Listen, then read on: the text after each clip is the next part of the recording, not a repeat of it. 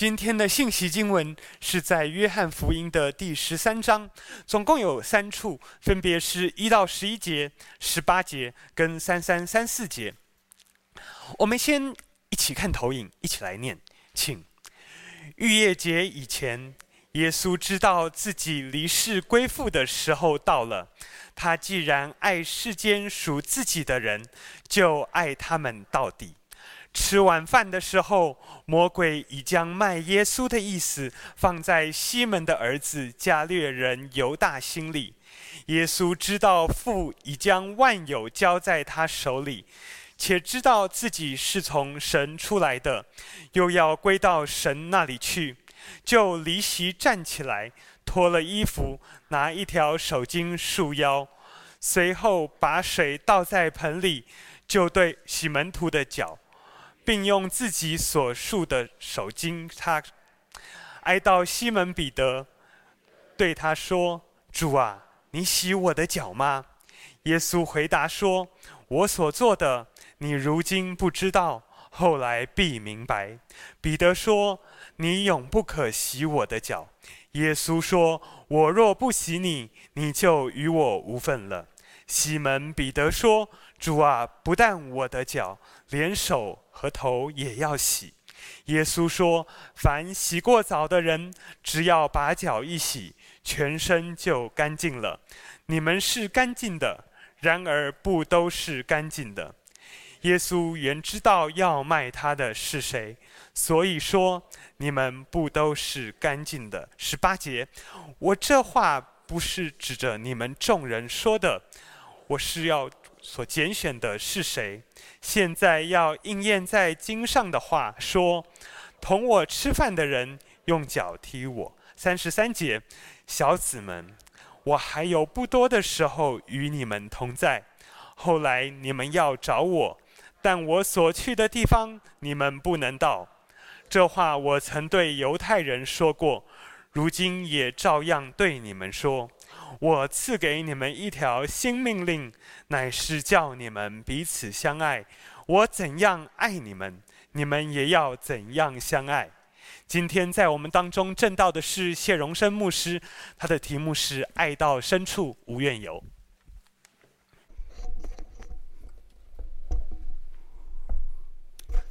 弟兄姐妹早安，看到我你就知道我没有确诊。今天的讲员张忠培牧师，因为前几天确诊，所以他就赶快联络我们说他今天不能来，所以今天就由我来这里跟各位分享同样的题目、同样的经文，爱到深处无怨尤。我想这一句话的意思一定让我们明白，我们爱一个人到至深、最深刻的时候。心里面其实对这个人会没有任何的怨怼，你的爱付出表达的真的是无怨无悔、不离不弃、甘心乐意的付出，甚至不求回报。其实我们每一个人都很渴望这样的爱，但是在实际的生活、在经历当中，我们又好像很难达到这样的爱，以致对我们来说，心中有许多的失望，甚或是反而带来很大的伤害。约翰福音十三章到十七章啊，这是未来我们要看的一整个大段落。十三章到十七章都在记载耶稣在最后晚餐的时候。他所做的事和他所说的话，而做事和说话整个的基调是在于用爱来作为核心。十三章、十四章，我们如果把它连在一起成为一个单元，你会看到耶稣做这样的事，耶稣做这些话。他用实际的行动来表达他的爱所带来的意义到底是什么？当然，耶稣最后命令门徒，也命令我们：我们在生活当中做事和说话，也需要用这个爱作为我们生命的价值。耶稣把这样的价值显明在我们的面前，而当然，他也希望，他甚至要求我们同样在这个爱的价值当中。所以从十五章到十七章，耶稣就更进一步的说明，在你我现实的生活当中，爱这件事情到底是什么？跟你所想的一样吗？如果不一样，那差距到底在哪里？在约翰福音十七章，耶稣最后为门徒祷告，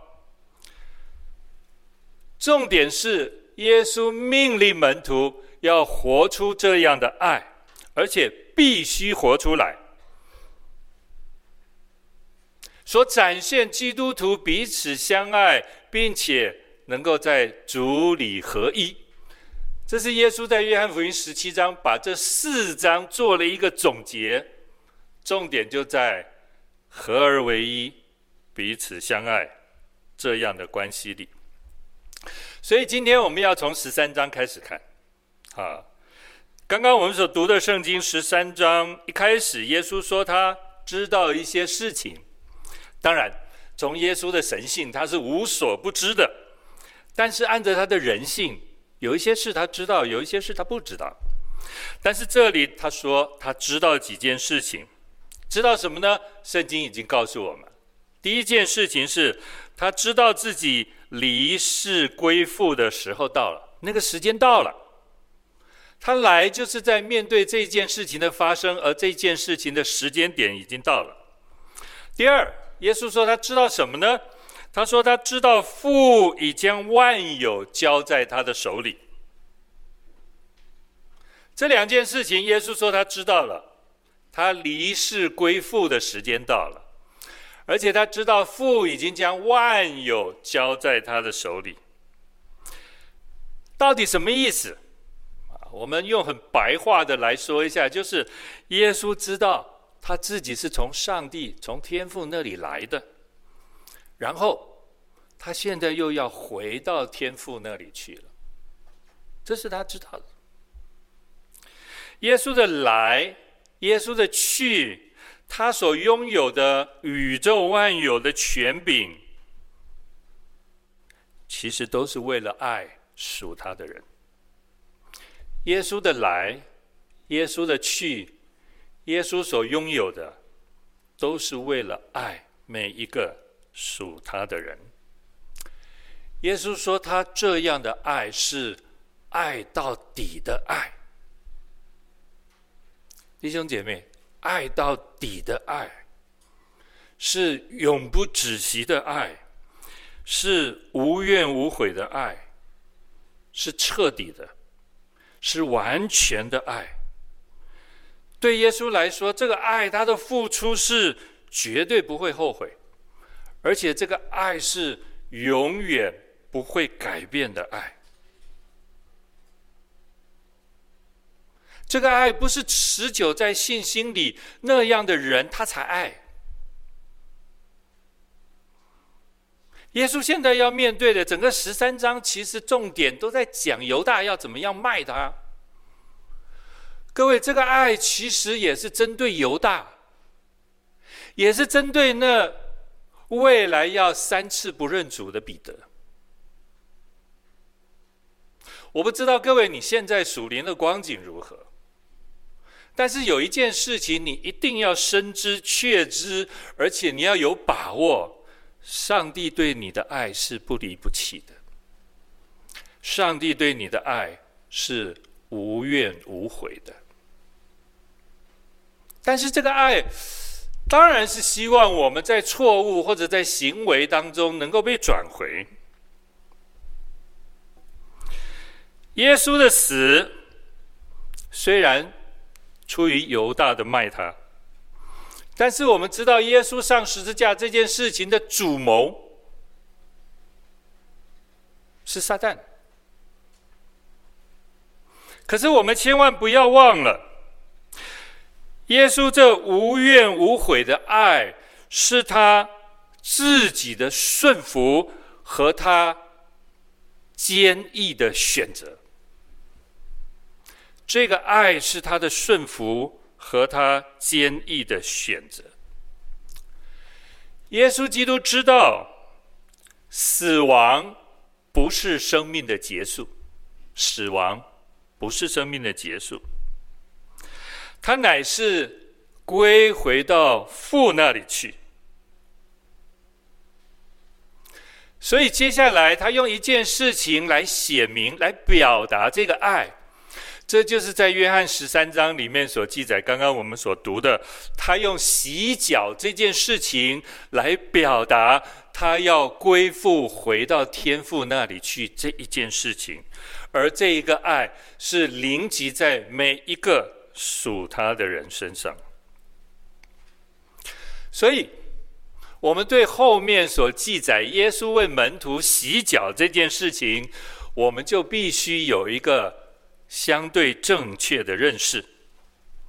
如果我们对洗脚这件事情我们掌握的不清楚，我想我们就很难把十三章到十七章这整个的基调，在爱的基础上了解的清楚。我为什么这么说呢？因为我想这一段圣经，各位我们都听了很多次。在每一次讲这段圣经的时候，我们都脱离不了一个主题，就是耶稣为门徒洗脚，那是一个耶稣谦卑侍奉的榜样。所以我们得到一个结论是：我们今天服侍主、服侍人，也要用耶稣这样为人洗脚、谦卑的态度、生命去服侍。这是我们过去一贯对这段经文理解、所了解、所熟悉的。甚或啊，我觉得我还好，我们信友堂没有做过这样的事哈。我们办洗脚特会，我们鼓励弟兄姐妹，我们用盆子装水彼此洗脚。各位，你一定会很尴尬，对不对？你的弟兄要为你洗脚，或者姐妹要为你洗脚，大概不多人看过你的脚吧。可是真的是这样吗？这真的是这段经文要掌握的重点吗？我们从经文的脉络来看，耶稣为门徒洗脚这件事情，是在他知道他要离世归父的事情之后，所以他今天用了一个实际的做法，为门徒洗脚。所以为门徒洗脚这件事情，一定跟他前面所知道他要离世归父这件事情是有关系的，一定有关系。我们知道十字架表达的就是耶稣要离世归父的这件事情，并且是唯一的途径。这件事情强烈的表达耶稣对世人。至深至极，还有无怨无悔的爱。这个爱，就是在十字架上面完全向我们显明的。只不过彼得跟门徒其实不太能够从耶稣洗脚这件事情来真正明白耶稣要表达的意思。其实连我们这样读过来，我们都很难抓住耶稣洗脚到底要表达的是什么。所以彼得会有一个反应，可能你我也会有同样的反应。彼得的反应是：主啊，你洗我的脚吗？这还了得？各位，你知道在那一个时代，洗脚这件事情是奴隶的工作，不是一般人的工作。甚或可以是一个做儿子的去为父亲洗脚，从来没有一个老师要为学生洗脚，从来没有过。而且门徒彼此之间洗脚，也就是学生彼此之间洗脚，这件事情也不会发生。所以对彼得来说，哎，这件事情怎么可能发生呢？我们的老师今天打一盆水来，腰上面系着毛巾，要为我们洗脚。主啊，你洗我的脚吗？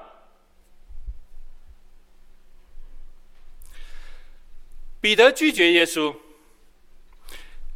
主啊，你永不可洗我的脚。彼得说这句话，显然彼得不明白耶稣为他洗脚到底要传达的是什么意思？只是一个谦卑服侍的态度吗？弟兄姐妹，如果耶稣借着洗脚要表达谦卑，那为什么耶稣不能为彼得洗脚？彼得为什么不能接受？所以显然，耶稣为门徒洗脚不是要表达这个。固然我们可以从这样理解，但是耶稣不是真的要表达他自己谦卑服侍而已。耶稣说了，他跟彼得说：“我若不洗你，你就与我无分了。”弟兄姐妹，这个跟耶稣的谦卑有关吗？看来没有关。我若不洗你，你就与我无份了。啊，彼得不知道，原来洗脚这件事情有这么严重的结果。如果耶稣没有洗他，彼得就跟耶稣无份了。无份就是没有关系啊。我们中国人最喜欢用这句话了：有关系就没关系，没关系就有关系。无份就是没关系。哇，没关系，这个问题就大了。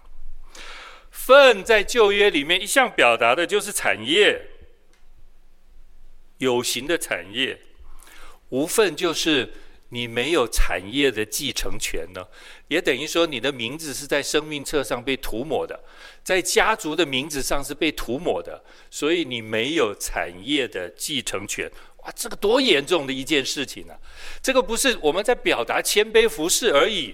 不是，这是一种关系。这种关系有了，你就有继承权；如果这个关系没有，你会失去这个份，失去这个产业。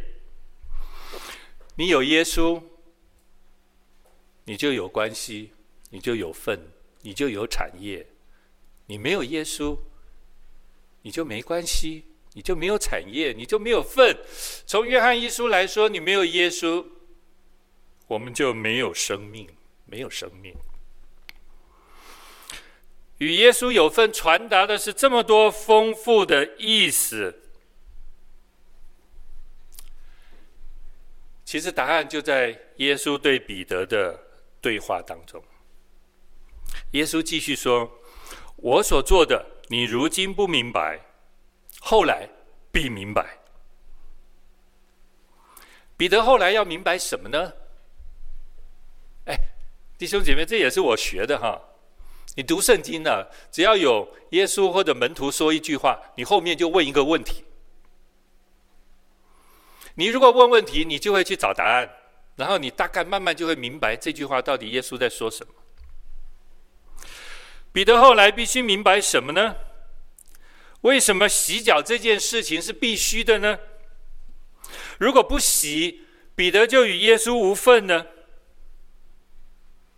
各位，如果你手上有圣经，你可以把它看到《约翰福音》十四章那一段，《约翰福音》十四章一开始也是我们非常熟悉的经文，因为耶稣跟门徒说，他要去为门徒预备，预备什么？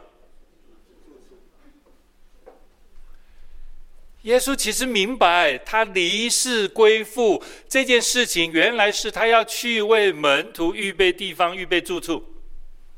而且耶稣还说，他要回来接我们到他那里去。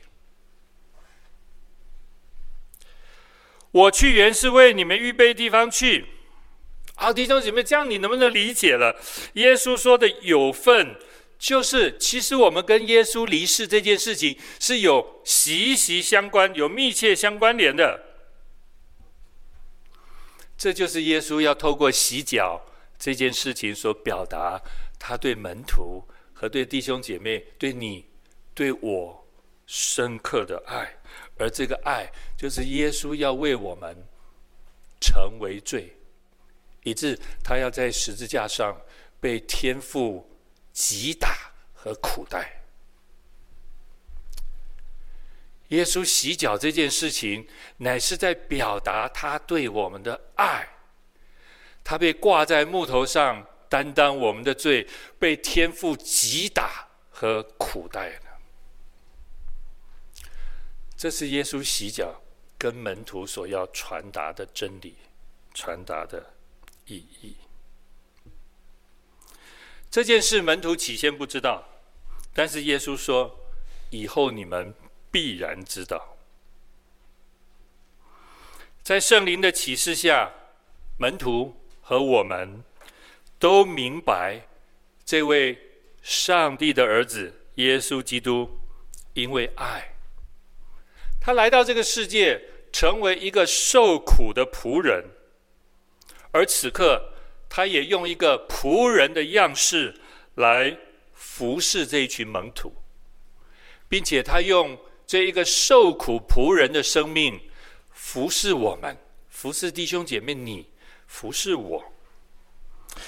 耶稣自己曾说：“人子来，并不是要受人的服侍，乃是要服侍人，并且要舍命，做多人的赎价。”这是耶稣透过洗脚所要传达的意义和真理。耶稣还对彼得说：“他的话没完。他说，凡洗过澡的人，只要把脚一洗，全身就都干净了。你们是干净的，然而不都是干净的。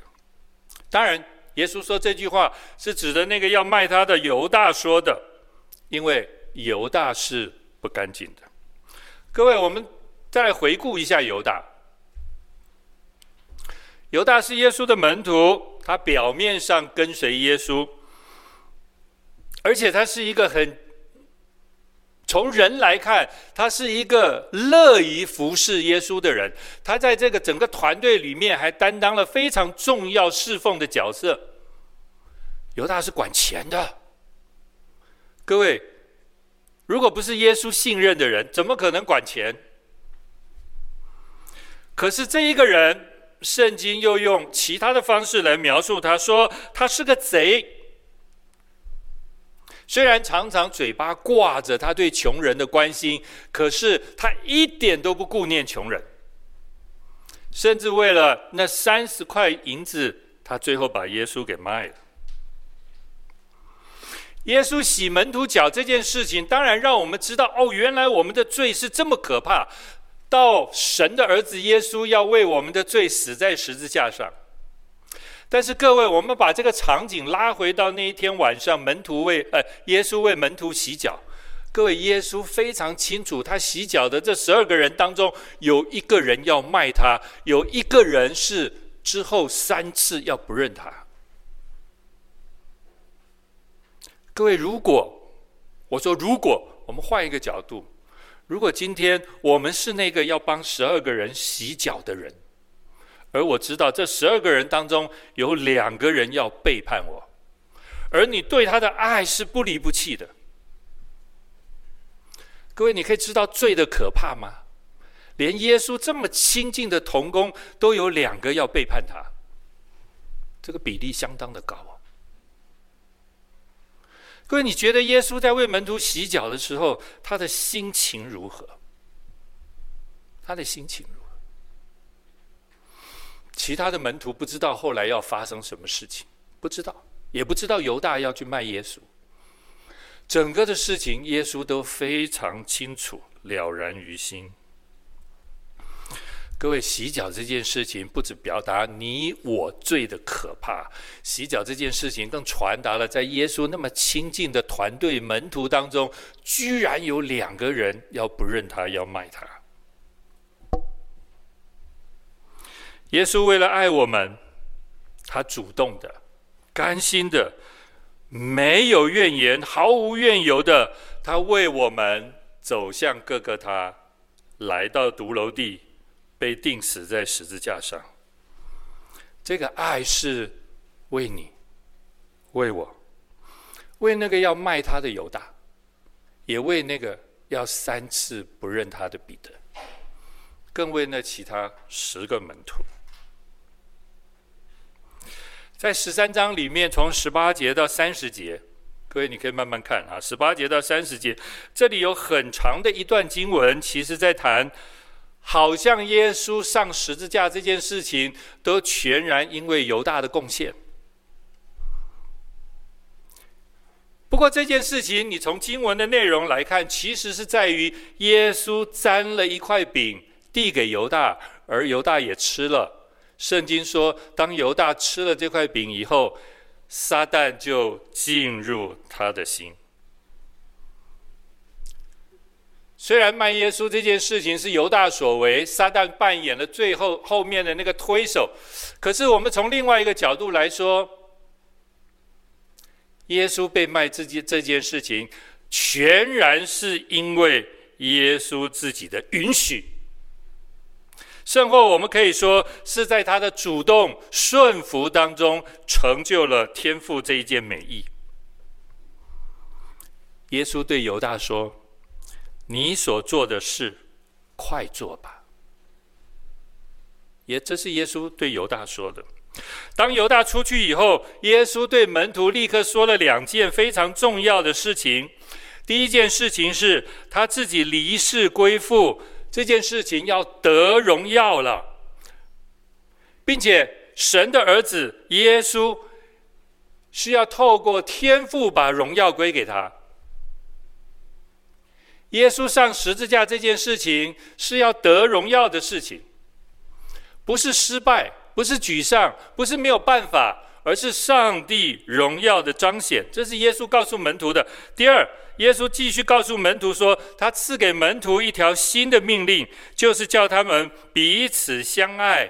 因为如果我们见证不出彼此相爱这样的关系，我们就无法让世人知道我们是背十字架跟随主的真门徒。这两件事情是在犹大出去卖耶稣之后，耶稣对其他的门徒说的。也就是你可以理解这两件事情，一件就是耶稣要被钉十字架；第二件事情，耶稣交代、鼓励、命令门徒，以后你们要真实的彼此相爱，否则世人无法认出我们是跟随耶稣基督的人。各位，我刚刚说耶稣为门徒洗脚的时候，心里是多么的沉重。其实二十一节，十三章二十一节，耶稣已经表达了他心里的情绪。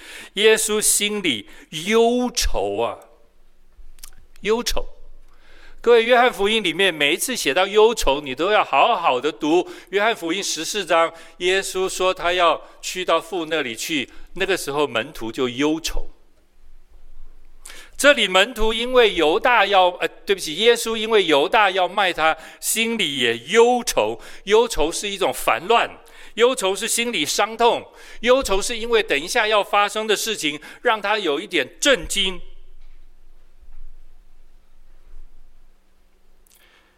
耶稣说，他知道他拣选的是谁。各位，这个拣选的是谁？是犹大。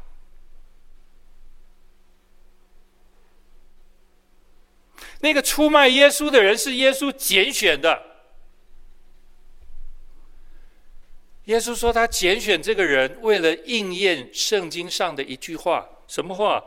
同我吃饭的人用脚踢我。这一句经文出在诗篇四十一篇的第九节。经文说：“连我知己的朋友，我所倚靠吃过我饭的，也用脚踢我。”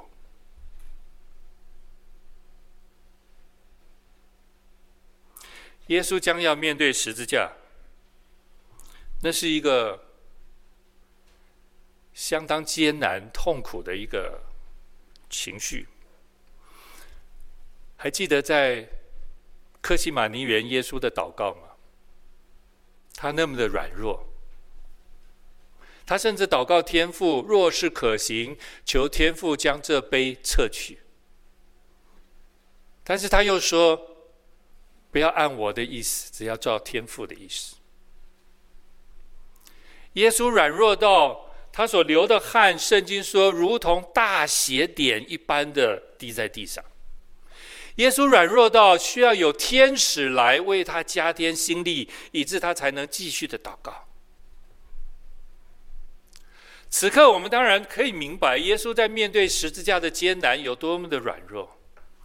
但是，我想，耶稣在这里的忧愁，应该不再是面对自己的软弱，而是面对他所拣选的这一个犹大，将要背叛他，将要出卖他。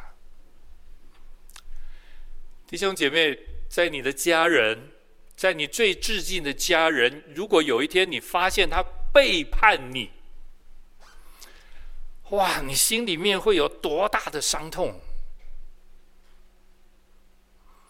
如果在你的职场，在你的办公室里面，你发现有你的同事在背后戳你一刀，哇，你觉得？你跟这个同事的关系如何？为什么会有人居然出卖你，最后在你背后捅你一刀？如果你知道，你心里面应该可以体会耶稣此刻知道犹大要出卖他那样的心情。圣经用忧愁来形容耶稣的情绪。难道耶稣选错人了吗？绝对不是，因为这个是他特别拣选的。耶稣耶稣在拣选十二个门徒的时候，各位你还记得耶稣去彻夜通宵的祷告，然后祷告完了，他才拣选了这十二个门徒。那是耶稣用心祷告以后所拣选的十二个门徒。耶稣绝对不是不知道这些门徒后来会发生什么事。耶稣在这里乃是要让犹大知道，连卖主、卖耶稣这件事情，耶稣都能完全的理解、了解，并且掌握那一个卖他的节奏。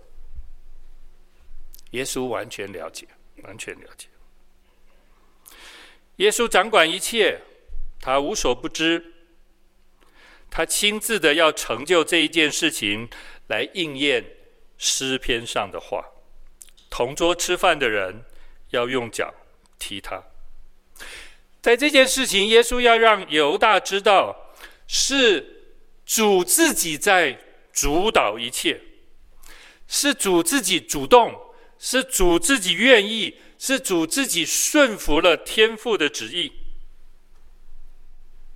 犹大只是撒旦利用的工具，而促成了。这一件事情而已。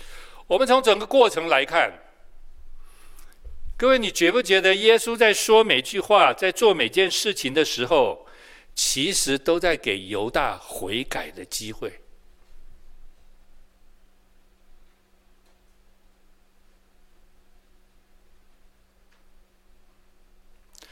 各位，对我，对各位来说。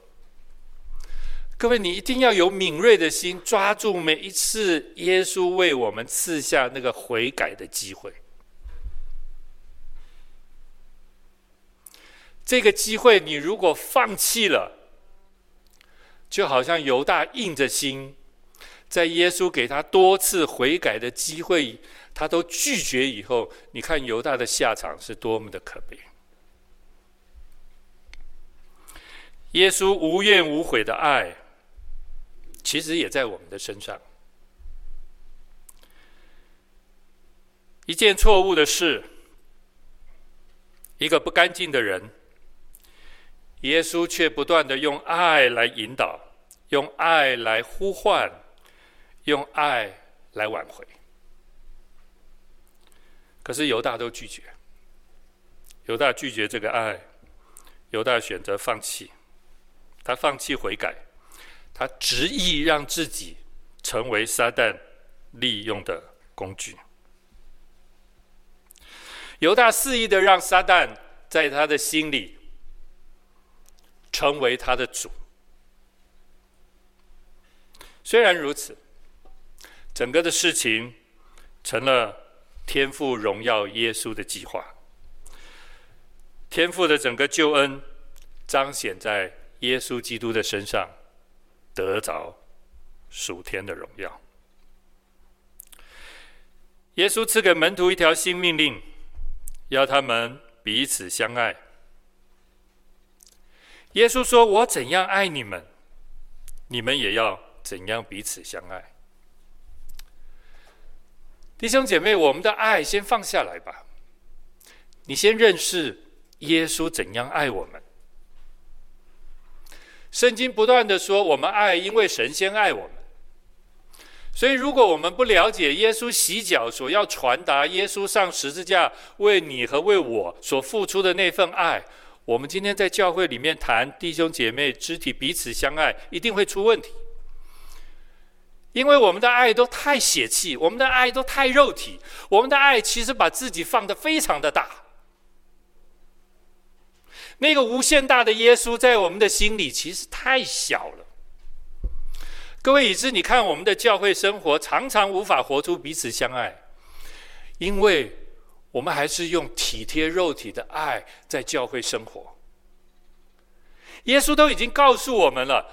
我们要彼此相爱，乃是用他爱我们的爱来彼此相爱。可是我们却把这个爱放在旁边，用我们习以为常、体贴肉体的爱来彼此相爱。所以教会生活怎么不会有问题？肢体关系怎么不会有问题？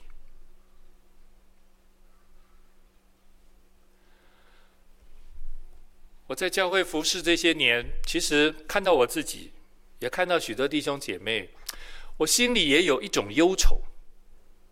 那种忧愁不是上帝没有能力，而是我们其实始终在拒绝上帝。我们就像彼得，耶稣要为我们洗脚，我们说主啊主啊主啊，万万不可。其实我们不断的在表达这样的一种老我。我们在教会里面。始终看到别人眼中的刺，但是就是看不到自己眼中的良木。我们从自己的需要角度来出发，我们不会从别人的需要角度来出发。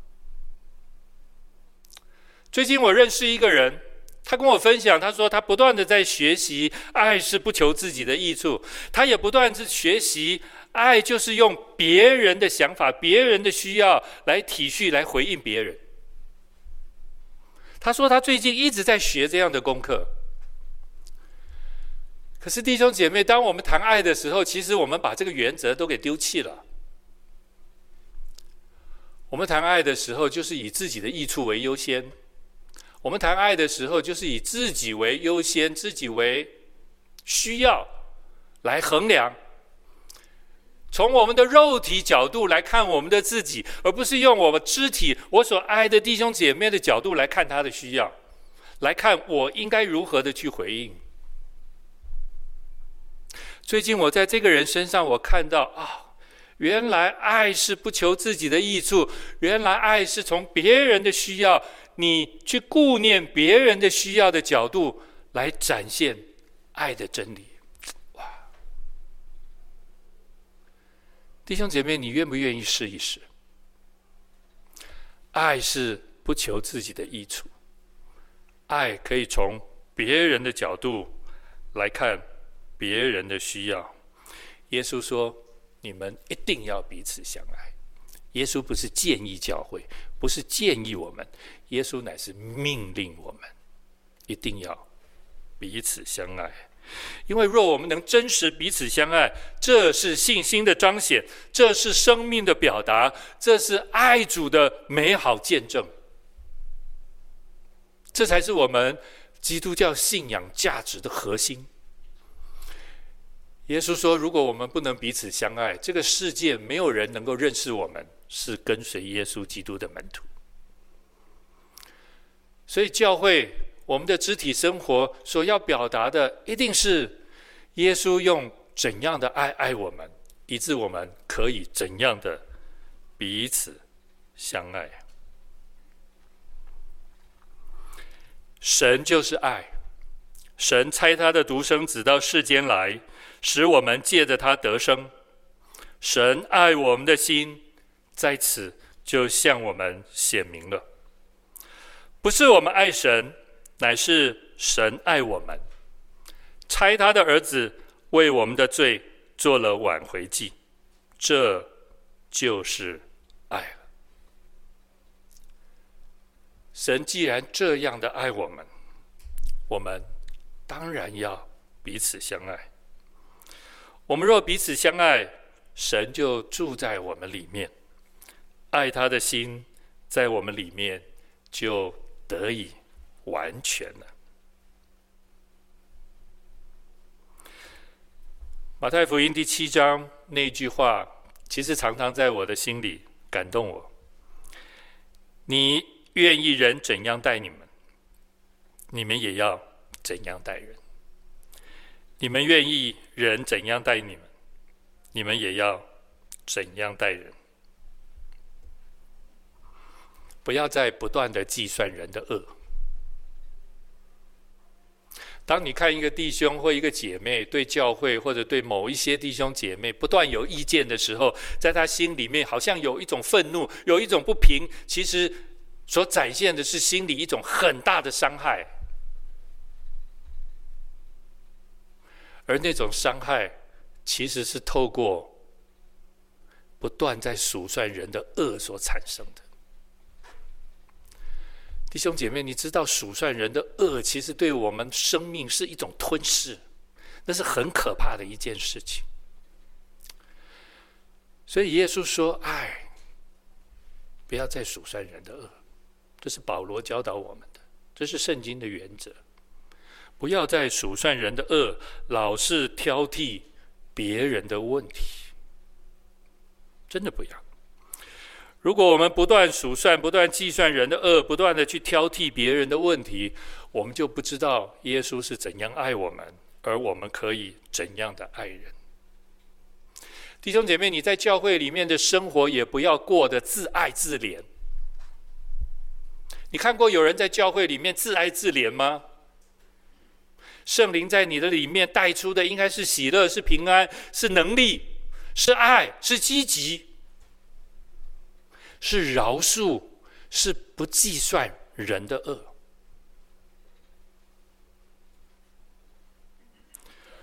我其实没有那么重要，把那个我在基督里面，让它越来越小，越来越小。要在你里面那个被你缩小的主的那个主，让它越来越大，越来越。除非我们心里的主越来越大，否则我们没有办法去经历耶稣为你洗脚那样的恩典。否则教会就是常常弟兄姐妹彼此不和睦，无法彼此相爱。你听到的都是人在数算别人的恶，你所拥有的都是灰心，都是沮丧，都是失望，都是挫折。教会不是这样的，教会不是这样。因为耶稣离世归父以后，他已经把他的爱全然丰富的赏赐给教会。为什么还要让这个世界来捆绑我们呢？不要，让上帝让耶稣的爱充满在这个教会里面。我很喜欢保罗在加拉太书二章二十节那里所说的，我相信这也是我们。个人和教会，我们常常要举手宣告的。保罗说：“我已经与基督同钉十字架，现在活着的不再是我，乃是基督在我里面活着，并且我如今在肉身活着，是因信神的儿子而活。他是爱我，为我舍己。他是爱我。”为我设计，我们一起祷告。天父，愿这样的爱，愿主耶稣基督透过洗脚来传达这十字架的爱、赦罪的爱、永生的爱，在你的教会当中全然被活化出来。因为我们这里每一个人都是蒙恩的，都是重生的，都是得救的，都是被爱触摸、被爱充满。